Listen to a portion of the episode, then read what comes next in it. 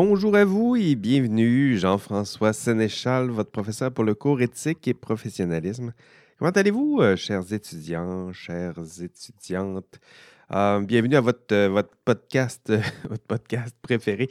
Écoutez, cette semaine, ben, on va prendre un, petit café ensemble. Il y a une partie de la matière qui a été vue en classe, mais une deuxième partie de la matière que j'aimerais voir avec vous aujourd'hui, le temps d'un café peut-être. Euh, avant toute chose, ben, merci pour vos, euh, vos TP1. Euh, tout est corrigé. pour chaque travail, vous irez voir sur les, les boîtes de, dépôt de vos travails, j'ai ajouté une grille de correction, la vôtre, que j'ai bien remplie, un texte, le texte, le vôtre, que j'ai commenté au besoin, avec des modifications, suggestions aussi au besoin. Et j'ai aussi euh, publié, euh, diffusé un commentaire audio personnalisé. Donc, sur votre boîte de dépôt, allez écouter ça. Euh, c'est des commentaires qui sont précis pour vous, qui permettent de justifier un peu la, note. Donc, allez écouter ça. ça, va, ça nous permettra de, de bien vous préparer pour le, le TP2. Concernant la, justesse de la, correction du, du TP1, c'est toujours le cas. il y a des étudiants qui, des fois, souhaitent contester, puis c'est tout à fait légitime.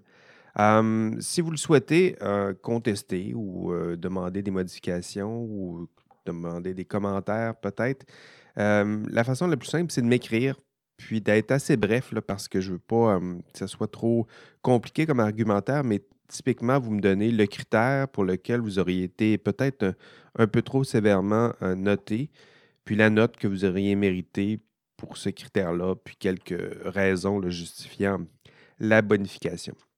Donc voilà, c'est ce que vous devez faire.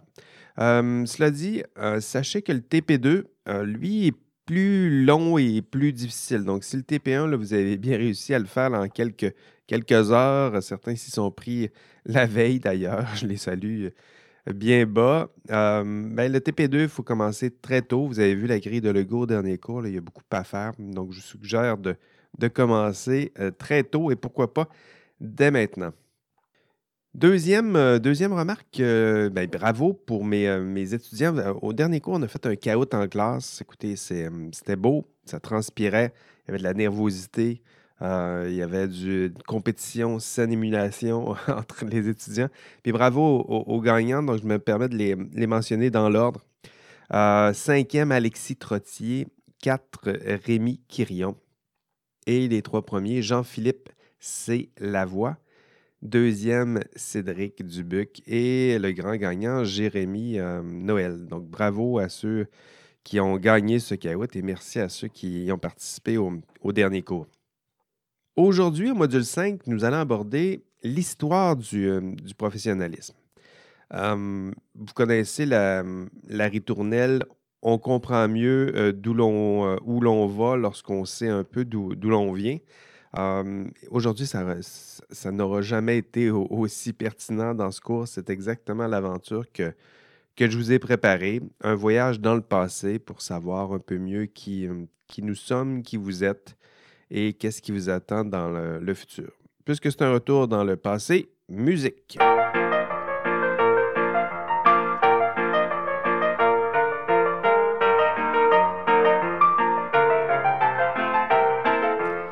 Savoir d'où l'on vient. Hein, connaissez-vous cette euh, belle vieille phrase, belle vieille sagesse? Écoutez, ça date, euh, si on veut reculer dans le temps, il faudrait reculer. Euh, la, plus vieille, illustration, le plus vieil exemple que je peux vous trouver, c'est peut-être Édipe, Roi de Sophocle. C'est sûr que vous avez lu ça, sinon vous avez vu ça au théâtre. Sinon, il ben, faut le lire, il faut, faut le voir. C'est nos classiques. Euh, rappelons de l'histoire d'Édipe. Ben, vous en avez peut-être entendu parler en psychologie, Édipe, mais l'histoire d'Édipe, elle est très inspirante. C'est euh, l'histoire d'Édipe qui va, euh, devant le, le temple de Delphèse, qui va s'adresser à l'oracle de Delphèse ou de Delphes. Il faut voir la prononciation de votre, votre grec. Et vous savez, sur le temple de Delphèse, c'est toujours écrit Gnoti Sauton, ça veut dire connais-toi toi-même connaissez cette vieille sagesse aussi. Bien, Édipe, il se, présente devant le, temple, puis devant l'oracle. Puis l'oracle euh, lui dit pas grand-chose, sinon euh, qu'il va, en fait, qu'il essaie d'avoir des réponses pourquoi la, peste s'abat sur, euh, c'était sur Thébès, la, ville de Thébès. Puis l'oracle lui répond, lui répond pas. Elle lui dit que c'est, lui dit pas grand-chose, mais sinon s'adresse à, s'adresse à Édipe. Il lui dit, tu vas tuer ton père et tu vas partager la couche de ta mère. Bon, là, je vous résume ça euh, vitement, vitement mais, mais Édipe était abandonné. Euh, il ne connaissait pas son identité. Vous voyez les parallèles que j'essaie de faire avec le cours. Ne connaissait pas son histoire, ne connaissait pas son identité. Résultat des courses, ben, il ne connaissait pas son père ni sa mère. Puis éventuellement, ben, il va tuer un inconnu qui s'avère être son père, Laios, son père. Et euh, en triomphant du Sphinx, vous vous rappelez cette histoire du, Sphinx? il y avait des énigmes, puis il réussit à trouver l'énigme. Euh, en triomphant du Sphinx, ben, Édipe, il gagne le droit d'épouser la, reine de la ville. Et la reine de la ville est Jocaste, la belle Jocaste. Et qui, en l'occurrence, est aussi sa mère. Donc, euh, c'est ce qui attend Édipe. Et éventuellement, ben, il va comprendre que c'est lui qui a tué son propre père et il va comprendre qu'il couche avec sa mère depuis quelque temps. Et n'en pouvant plus, il va euh, s'arracher les yeux. Désolé pour, euh, pour les âmes sensibles, mais bon, c'est de la tragédie, ça finit souvent mal. Et euh, ben voilà. Et pour pas que ça finisse aussi mal que vous, ça sera ma transition, j'aimerais vous raconter votre histoire, vos origines, vos passés, pour ne pas avoir de, de mauvaises surprises et, une tragédie comme celle de, d'Édipe. Tiens, ce serait mon prélude aujourd'hui à, la présentation. Euh, en classe, je vous ai présenté l'histoire du professionnalisme euh, bon, à partir de la, littérature pertinente. Euh, j'ai présenté quelques études en, sociologie. Je, vous invite d'ailleurs, si ce n'est pas déjà fait, à aller visionner l'enregistrement de cours, puisque aujourd'hui, les, deux contenus sont complémentaires. L'enregistrement de cours, un peu plus court aujourd'hui, et le podcast qui, lui, complète l'enregistrement de cours. Donc, si vous l'écoutez en podcast, ce serait important d'aller visionner aussi cet enregistrement de cours. Euh, dans le podcast, ce que j'ai décidé de, cibler, c'est l'histoire du professionnalisme, mais tel que le décrit ou à travers le récit que vous propose Georges A. Legault dans son ouvrage. Donc, l'ouvrage, je vous invite à le lire. Ça fait partie des, textes à lire dans ce module 5. C'est, euh, ce sont les chapitres 1 et 2 de l'ouvrage de Legault où Legault vous euh, réexplique l'histoire du professionnalisme, qui vous donne certains éléments que je vous ai donnés en classe, mais qui vous donne d'autres éléments, et ce sont ces éléments que j'aimerais vous donner dans cet enregistrement euh, audio. Donc, la, version Georges A. Legault euh, de l'histoire du professionnalisme, et j'ai bien l'intention de la raconter, raconter en, environ 30 minutes, du moins, c'est ce que je me suis donné comme, comme, comme temps pour vous vous raconter cette histoire. En classe, je vous ai raconté l'histoire du professionnalisme, mais euh, à partir des euh, études pertinentes, des, études euh, sociologiques. Legault, lui, saute directement dans les années 30 et 50. Et ben, que se passe-t-il dans les années 30 et 50? Ben, c'est la Deuxième Guerre mondiale, et euh, naissance des baby boomers. Avez-vous déjà entendu cette expression? Je présume que, oui, évidemment. Donc, pour l'histoire du professionnalisme, on va se concentrer d'abord à partir de ces années. Donc, euh, dans le cours, je retrace un peu plus, plus loin cette histoire, mais on va commencer pour nous dans cet enregistrement à partir de 1930-1950. Et pour bien suivre euh, le récit, euh, imaginez-vous un baby boomer, on en connaît tous, au moins un dans son entourage. Donc, une personne qui, est née dans ces années 30-50. Puis on va regarder un petit peu la progression de l'histoire du professionnalisme, puis en même temps, essayer de vous imaginer cette personne-là à son époque, qu'est-ce qu'il faisait. Euh, ça vous permettra de, suivre peut-être un, peu mieux le, le récit. 1930-1950, écoutez, il y avait des, euh, professionnels comme vous. Euh, ce sont vos ancêtres. C'était des personnes passionnées de sciences comme vous, euh, rigoureux, des personnes qui souhaitaient construire nos villes, nos routes, à l'époque nos usines, exploiter nos forêts, baliser la terre ou notre, notre petit coin de, de pays. Et ces personnes-là ont décidé de s'associer. Donc, le modèle en 1930, c'est un modèle, le modèle le plus commun pour s'associer, c'était des modèles religieux. Donc, ça, c'était important dans l'histoire du professionnalisme, c'est que notre conception du professionnalisme est très imprégnée, du moins dans ses, premiers pas, euh, du mouvement euh, religieux. Donc, le modèle est basé sur le sentiment d'appartenance, euh, le modèle moral religieux est là. C'est-à-dire qu'il y a toutes sortes de gestes, de signes pour démontrer l'adhésion à ces, associations-là, qui vont passer à travers l'adhésion à un code de valeurs, euh, faire des promesses solennelles en décidant de s'associer à un code de valeurs et des valeurs qui sont typiquement inspirées des, grandes valeurs religieuses à l'époque. Et là, on a toutes sortes d'associations, les, ingénieurs, évidemment, les avocats, arpenteurs, géomètres, médecins, notaires, tout ce beau monde-là font ensemble avec leur groupe de semblables un engagement solennel. Ils vont faire partie d'un ordre, hein, un peu comme les prêtres.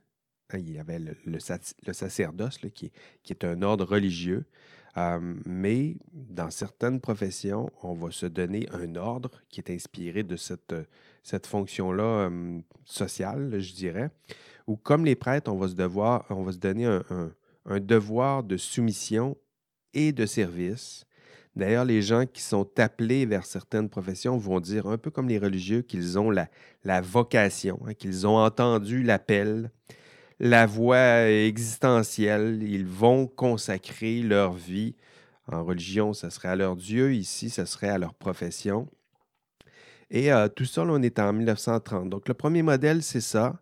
Euh, on sent l'appel, la vocation, on se regroupe, on se donne des valeurs, on fait une promesse solennelle et on décide ensemble de, servir, le, servir notre prochain, comme on disait à l'époque. Donc, ce sont les premiers pas des professions libérales organisées. Hein. Libérales au sens de, pas au sens de parti libéral, je le dis un peu en classe, euh, c'est au sens de liberté, euh, liberté d'esprit, sans contrainte de salaire, sans euh, forme d'autorité, sinon le professionnel lui-même, donc libéral en son, sens le plus traditionnel. Et donc, c'est ce qui se passe à l'époque. Les premiers professionnels, les premières associations. D'ailleurs, il reste des, traces de tout ça. si vous allez un jour à la cérémonie du, du je, pense aux, ingénieurs qui bientôt vont arborer leur petite, euh, leur petite bague.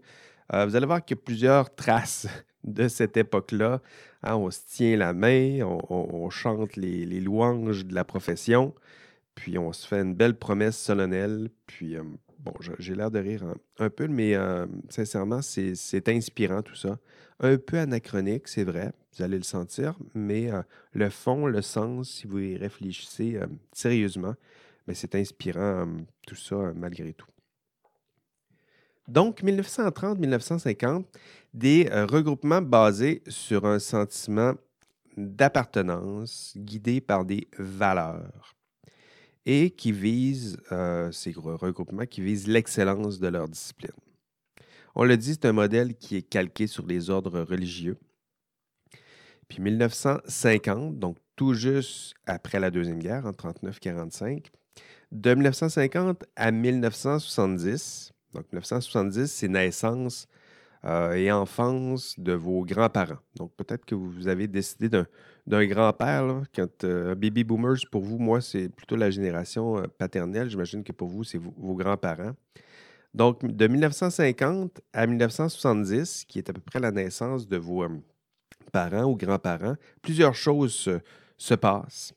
entre autres, décroissance du travail manuel. Je l'expliquais euh, un, peu en classe, cette, euh, cette dynamique-là.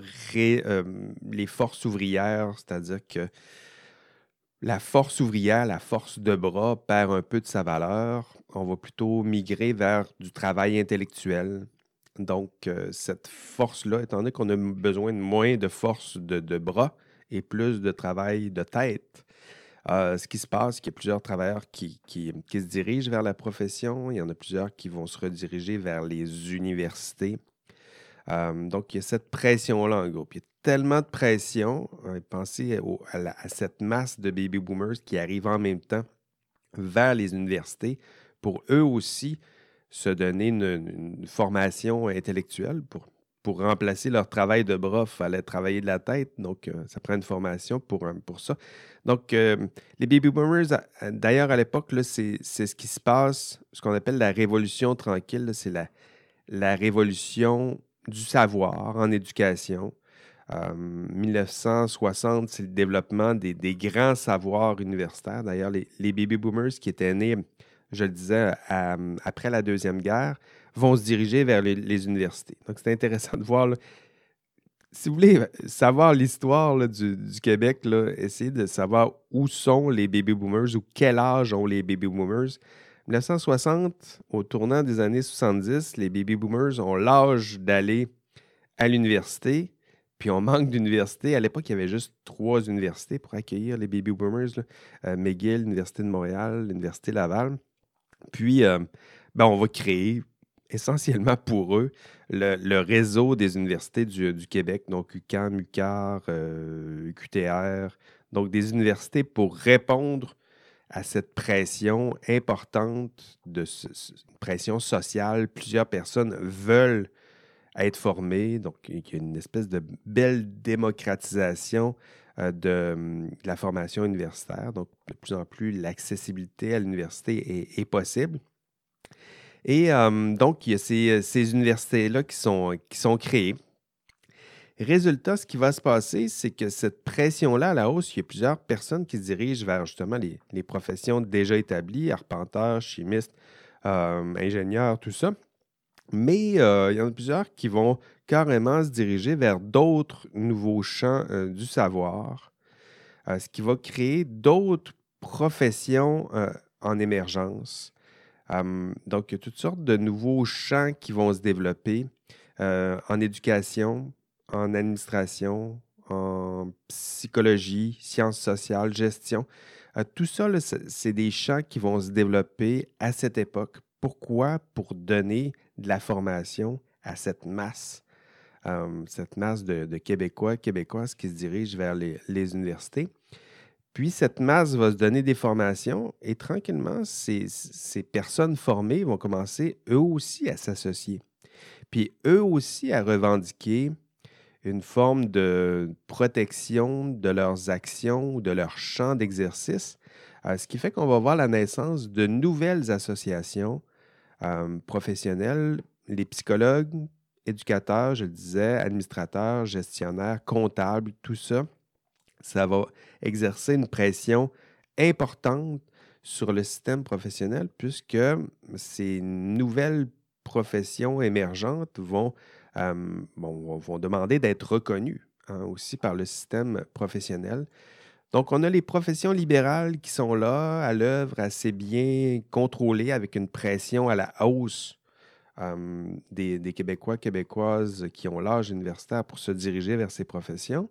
Et en parallèle, plein de nouvelles professions en émergence, ne sont pas encore considérées comme telles, que j'ai nommées un peu plus tôt. Et le résultat de tout ça, c'est un beau un beau chaos, je dirais, euh, dans le système d'éducation et dans le système professionnel, puisqu'il y a beaucoup de. une, pression euh, insoutenable, je dirais, dans le système professionnel, ne serait-ce qu'envers les professions existantes et une autre pression envers le système professionnel pour créer de nouvelles professions, pour reconnaître d'autres professions existantes. À la fin, ben, on va décider de faire de l'ordre. Et là, ce n'est pas les ordres religieux, c'est de l'ordre au sens de faire un peu euh, le ménage. Euh, et ça, ça va se passer au tournant des années 1970. Euh, ce qui se passe, c'est que la, la, structure qui était plutôt morale, sociale, assez naturelle ou qui s'est développée par elle-même, va être remplacée par une structure légale. Cette structure va être, euh, va être élaborée au cours de la commission Castonguay-Nepveux, j'en ai parlé aussi en, classe, où on va créer euh, c'est euh, lors de cette commission qu'on va créer le Code des professions. Là, on est en 1973. Et c'est dans cette belle année 1973 qu'on va créer le Code des professions. C'est à partir du Code des professions qu'on va créer tous vos beaux codes de déontologie qui, qui vont découler de ce grand Code des professions. Et depuis, les codes de déontologie, le Code des professions va déterminer, va, va, va s'assurer que la loi reconnaisse certaines professions et va donner à leur exercice et à leur reconnaissance, leur statut, va leur donner force de loi. C'est-à-dire qu'à partir de 1973, on va leur donner des titres qui sont protégés. Donc, qu'on les appelait ingénieurs, chimistes, notaires, médecins avant. Mais depuis 1973, ça aura force de loi. Au nom de la loi et protégé par la loi, quiconque euh, veut se targuer du titre euh, ingénieur, arpenteur, chimiste, euh, ben, devra avoir le sceau d'un ordre professionnel et tout ça est encadré par une structure légale. Donc, c'est ce passage-là, je dirais que peut-être l'époque la, plus charnière ou la, date la plus charnière, c'est ce tournant-là, au tournant des années 70, où je le disais un peu plus tôt, les structures sociales sont remplacées par une structure légale. Hein, la, profession qui se, qui se définissait par un sentiment d'appartenance et une somme de, belles valeurs partagées, euh, désormais va être définie, donc la profession, par un système de contrôle, un système de loi, un système de surveillance des membres. Donc, on voit qu'il y a une approche qui est, qui totalement légaliste qui, va tranquillement va remplacer euh, l'idée même de cette vie associative qui était plutôt là au début du, euh, siècle. 1980, euh, ici, le Go, et là, ça, le distingue de plusieurs histoires du professionnalisme que j'ai que j'ai examiné pour, pour vous. Le Go, lui, en 1980, euh, parle d'un mouvement, c'est vrai que c'est un mouvement qui est intéressant, qui a vraiment teinté l'histoire du professionnalisme, et c'est bien de le, mentionner. En 1980, 1980, imaginez-vous, moi je m'en souviens, c'est les, la musique, euh, la découverte des synthétiseurs et les, couleurs euh, fluo, c'était pas joli. mais ce qui se passe dans le système professionnel, c'est il y a un grand mouvement que, que Legault mentionne comme étant le mouvement de la qualité totale. Hein, c'est un mouvement de Total Quality Management. C'est un, mouvement qui est inspiré du, management à l'époque. Et c'est l'idée que euh, à la fin, ce qui est important, ce n'est pas nécessairement les, les acteurs, c'est le produit. Euh, ce qui est important, ce n'est pas nécessairement le professionnel. Ce qui est important, c'est le client. Donc, le Go, euh, dans son analyse, vous allez le voir, il, attaque un peu ce, concept, affirmant que, que tout à coup, c'est un peu c'est un peu triste tout ça, c'est-à-dire que désormais, c'est plus le professionnel qui a raison, mais c'est plutôt le, client. Hein. on assiste à la naissance du bon vieux clientélisme, l'idée de, satisfaction euh, du client à tout prix. Et il euh, faut bien voir l'influence de ce mouvement-là encore dans l'histoire du, professionnalisme. C'est un courant qui, est encore utilisé en, marketing. Euh, c'est là où on va voir les, vous savez, les fameuses normes ISO, puis ISO avec euh, un, nombre à côté, là, tout ça, ça émerge de ce système de gestion de la qualité en 1900, au tournant des années 80. Hein. le, but, c'était de s'assurer de la qualité du processus, éventuellement du produit, et pas nécessairement de la qualité des acteurs qui, euh, qui gèrent, qui contrôlent ou qui ont la responsabilité de ce, ce processus. Donc, pour le Go, c'est un passage important. Euh, c'est un passage où la satisfaction du client prend de plus en plus de place et peut-être au détriment de la qualité du professionnel en tant que tel. Hein. le go le, rappel, ce n'est plus la, qualité de l'acte posé par le professionnel qui importe. Euh, c'est encore moins, je dirais, la qualité ou l'intégrité de la personne qui pose cet acte qui importe, ce qui est important, c'est la satisfaction du client. C'est le produit qui va satisfaire le client. Et euh, Legault le mentionne également que les, actes, euh, qui est curieux, puis ce qui, est un peu triste, c'est que les actes posés par des professionnels ne font pas toujours l'affaire du client. Hein, le client du, professionnel, c'est souvent son patron. donc, qu'on se, le rappelle, le principal client du professionnel, souvent, c'est le premier bénéficiaire de, ses services. C'est souvent le patron. Et euh, ben, le patron n'est pas toujours satisfait, du moins l'opinion de son professionnel ne satisfait pas toujours son client. Et des fois, c'est pour de bonnes raisons. Euh, vous allez voir, on, va en reparler au module 8 de ce fameux ce fameux rapport-là entre le professionnel et son employeur, qui est aussi son principal client. Donc, au module 8, nous verrons ça euh, ensemble. Dans l'enregistrement de cours, euh, nous avons vu ensemble que, euh, que l'histoire du professionnalisme, c'est aussi une histoire de légitimation. Donc, je me permets de réappuyer sur cette, ce constat-là, hein, c'est-à-dire que c'est une histoire où votre groupe, où des professionnels ont tenté progressivement d'abord de s'associer et ensuite de légitimer leur existence. Hein, comme un, ado qui crie euh, J'existe, puis je veux être libre, puis je veux faire ci, puis je veux faire ça. Ben, ça ressemble un peu ça avec les professionnels où ils crient J'existe, je veux être libre, je veux que tu me reconnaisses en tant que tel, je veux que tu reconnaisses ma liberté. Euh, et euh, en échange, ben, je te permets de, transformer le monde peut-être, mais surtout de protéger euh, le public. Donc, une légitimation progressive au cours de l'histoire. C'est-à-dire que lorsqu'un professionnel donne son avis, et vous allez en donner des avis dans l'exercice de votre profession, vous allez fonder votre autorité ou votre légitimité. Et dans le cours, on l'a bien précisé, elle s'appuie sur trois grandes formes de légitimité. La première euh, assise, c'est comme ça qu'on va la nommer, c'est une légitimité sociale au nom du public, au nom de la protection du public. Pourquoi allons-nous écouter votre autorité? C'est parce que vous parlez au nom de la protection du public. Hein, ce qui vous donne votre statut, votre légitimité, c'est parce que vous êtes exactement là et pour le public. Si cette protection du public n'existe pas, eh bien, le professionnel non plus n'existe plus ou n'existera pas euh, longtemps encore. Deuxième assise, légitimité scientifique. En votre profession, c'est un combo de, de, savoir pratique et de savoir théorique. Et lorsqu'un professionnel exerce son jugement, lorsqu'on lui demande d'exercer son jugement, il le fait au nom de la protection du public et il l'a fait au nom de la science. Évidemment, on vous forme, euh, c'est parce que vous devrez éventuellement parler au nom de la science, hein, c'est-à-dire au nom des, valeurs promues à travers la science. Hein. Il y a des valeurs aussi à travers la science, la vérité, euh, la rigueur, la, collégialité, la véracité des, euh, des, faits.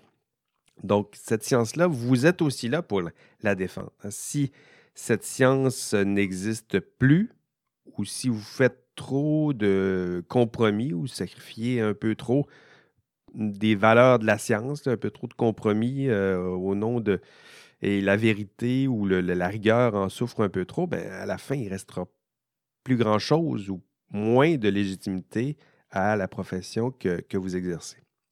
Donc, protection du public, vous présentez votre légitimité au nom du public, au nom de la science, et troisième assise, au nom de la loi. Hein, un peu comme un policier. Au nom de la loi, je vous arrête. Ben vous, c'est au nom de la loi aussi que vous exercez votre, profession, puisque, on l'a expliqué dans le cours, vous avez acquis au cours de l'histoire une légitimité juridique. C'est elle peut-être la plus récente? 1900, on le dit, au tournant des années 70. Depuis, vous avez le contrôle d'un titre, c'est pas n'importe qui qui peut utiliser votre titre. Vous avez le contrôle d'un champ de compétences. Vous avez le pouvoir de savoir qui a les compétences et vous avez le pouvoir d'expulser ceux qui ne sont pas assez compétents. Et tout ça au nom de la loi, hein, parce que le législateur a reconnu votre pertinence sociale. Au nom de la science et du public, on a assis ou intégré à l'intérieur de nos lois le Code des professions, et éventuellement l'exercice de votre, profession. Et depuis, ben, vous avez la responsabilité de défendre la protection du public, de défendre la science, et ça fait partie de la loi qui vous implore de continuer de protéger le public et la science. Pas seulement en votre nom personnel, au nom de la loi. Hein. si vous vous mettez à contourner ces, ces lois ou vous tentez de les exploiter à votre avantage ou au profit de votre employeur, ben, il ne restera plus grand-chose du, professionnel en, en, exercice. En somme, le professionnel ne parle pas seulement son nom personnel, il parle au nom de sa profession.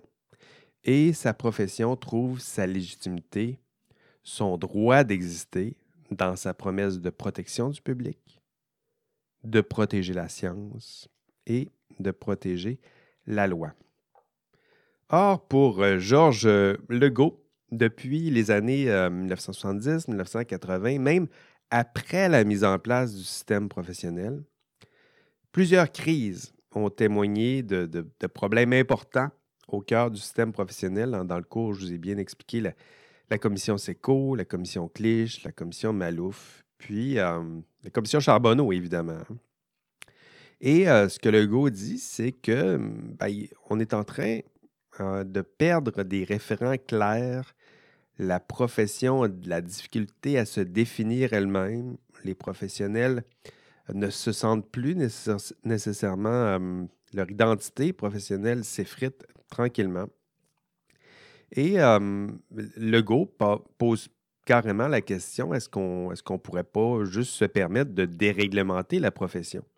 Hein, si cette profession-là ne, se définit seulement que par la qualité de ses services, pourquoi se soucier de la qualité des, acteurs? On a un code. On a un code criminel. S'ils sont trop pas fins, on ira au code criminel, code civil, on réglera les problèmes.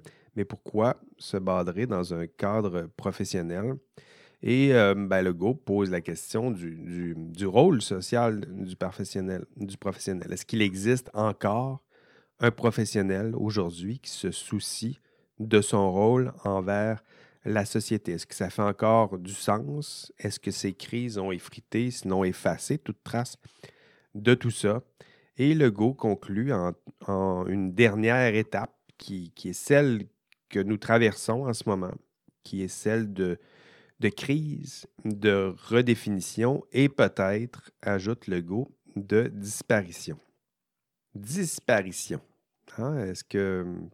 Qu'en pensez-vous? Est-ce que cette, euh, après cette, cette histoire du professionnalisme, avez-vous ben, d'abord l'impression que votre profession est en crise?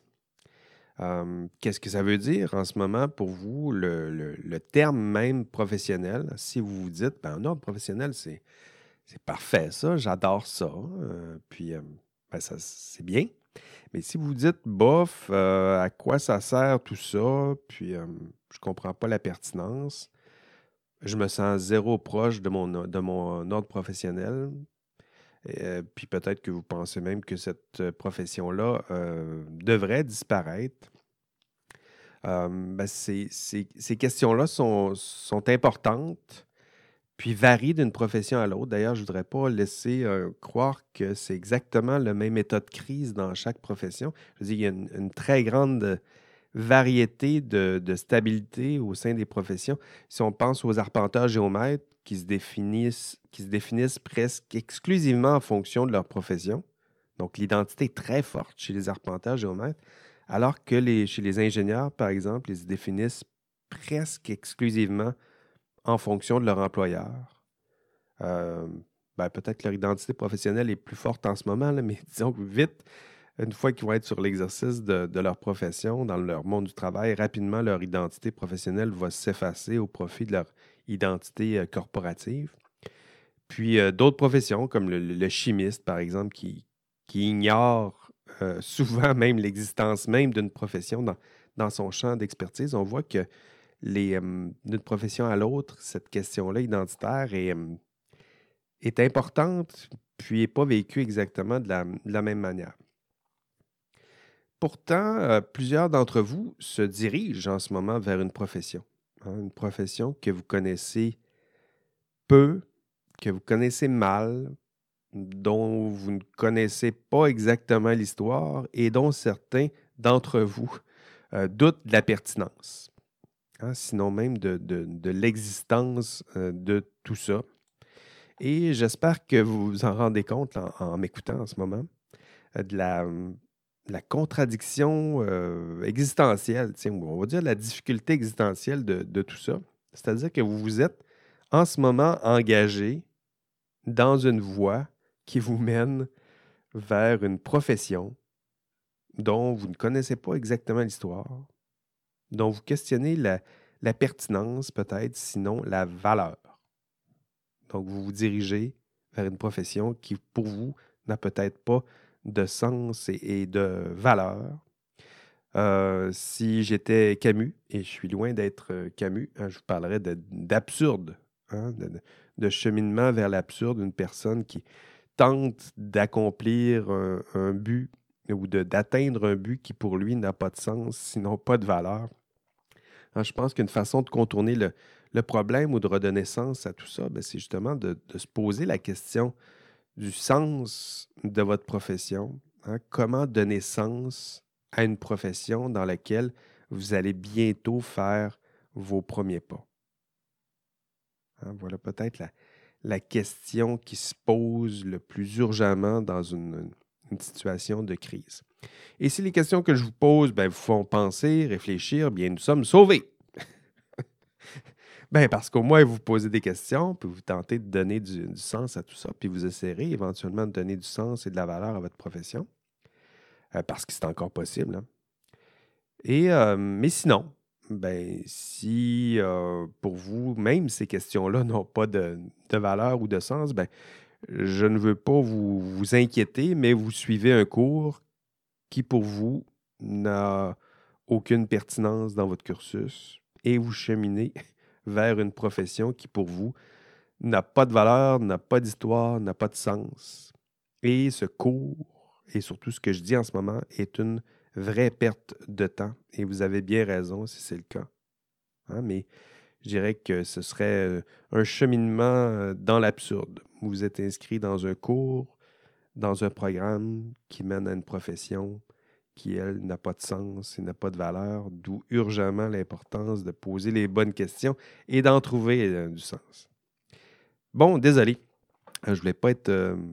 en fait, vous, le savez, vous me connaissez maintenant. on a eu la chance de se connaître en, classe, vous savez, je suis, euh, je suis, pas, je suis loin d'être aussi pessimiste, au contraire. Euh, si je donne ce cours, si je vous enseigne tout ça, c'est parce que je crois sincèrement à la pertinence de toutes ces questions-là. Hein. Comment donner du sens et de la valeur à votre profession? La beauté de tout ça, c'est que ça dépend de vous. Hein. Bien moins de moi que de vous. Euh, vous serez les futurs professionnels de demain et vous serez ceux et celles qui seraient cette profession, qui incarneraient cette profession dans cinq ans. Et donc, vous pouvez transformer déjà votre profession en posant les bonnes questions et en la transformant vos questions, vos actions, vos gestes lorsque vous l'exercerez. Mais d'abord, avant de savoir où l'on va, il faut savoir d'où vous venez. Et euh, c'est cette petite aventure historique sur euh, l'histoire du professionnalisme que je croyais nécessaire de, de vous raconter. Je vous en ai fait un bref euh, résumé et je vous invite aussi à consulter l'enregistrement de cours d'aujourd'hui pour en savoir encore davantage sur l'histoire de vos prédécesseurs. Bon, c'était mon, mon, résumé. Donc, euh, quoi faire pour dans ce module 5 maintenant? Ben, je l'ai dit, pour vous, si vous écoutez juste le podcast en ce moment, il faudra visionner l'enregistrement du, du cours après. Allez lire les chapitres 1 et 2 de l'ouvrage de, de, Legault. Donc, il y a deux chapitres qui sont là à lire, lecture euh, attentive, faites attention. Allez lire aussi le texte de Gilles Dussault, mais là, c'est plutôt une lecture sommaire. Traversez-le euh, rapidement, simplement pour vous montrer que c'est possible de raconter l'histoire du professionnalisme autrement et peut-être encore plus savamment, je dirais, avec l'histoire de, de Dussault. Remplissez votre questionnaire d'auto-évaluation sur l'histoire du professionnalisme pour voir si vous en connaissez euh, suffisamment. Allez participer au forum. J'ai prévu pour vous quelques, quelques questions sur les forums et allez euh, entamer votre TP2. Ça urge? Non, ça urge pas, mais c'est le moment. Et si vous faites tout ça, ben, vous aurez atteint les objectifs du module 5. Je me permets de vous les mentionner. Puis là, ici, euh, si vous, vous étiez là en classe et vous avez écouté le podcast, vous devriez vous sentir plus à l'aise avec ces trois objectifs. Un, expliquer comment, historiquement, les ordres professionnels se sont constitués. Identifier les principaux jalons de l'histoire du professionnalisme. Donc, êtes-vous capable de m'expliquer ça, cette histoire dans vos mots, identifier des jalons importants, les reconnaître, les mettre en ordre, faire de l'histoire, faire les liens entre votre histoire professionnelle ou l'histoire en général et l'histoire du professionnalisme. Donc ça, c'était les deux premiers objectifs. Et troisième objectif, distinguer les différents modèles de professionnels d'ordre professionnel qui ont été promus au cours de l'histoire du professionnalisme au Québec. Donc ça, c'est modèle de professionnel et modèle d'ordre professionnel. Euh, c'est seulement dans l'enregistrement de, cours. Donc, allez bien consulter ça. Euh, je présente les différents archétypes qui se sont dessinés au cours de, l'histoire du professionnalisme. Puis, euh, vous allez pouvoir vous, vous démêler tout ça en examinant le contenu de cours. Voilà, merci à tous, euh, merci à toutes pour votre, votre engagement dans, ce cours. Euh, c'était le fun d'en plusieurs d'entre vous en, classe euh, cette semaine. Puis pour les autres, ben, on ne lâche pas. Continuez de travailler fort, continuez d'écouter vos, podcasts. Puis prenez soin de vous, prenez soin de vos, vos, proches. On se revoit la semaine prochaine en classe ou pas. Et d'ici là, ben, travaillez fort, amusez-vous et prenez soin de vous. Allez, Bye bye.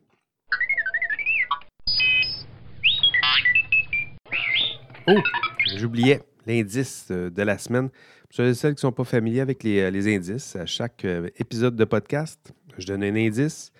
Vous m'écrivez, vous me donnez l'indice et peut-être que vous allez vous mériter des badges, qui sait? J'ai entendu dire que c'est possible. L'indice cette semaine, Édipe roi. Édipe roi. Fin de l'indice. Allez, bye bye.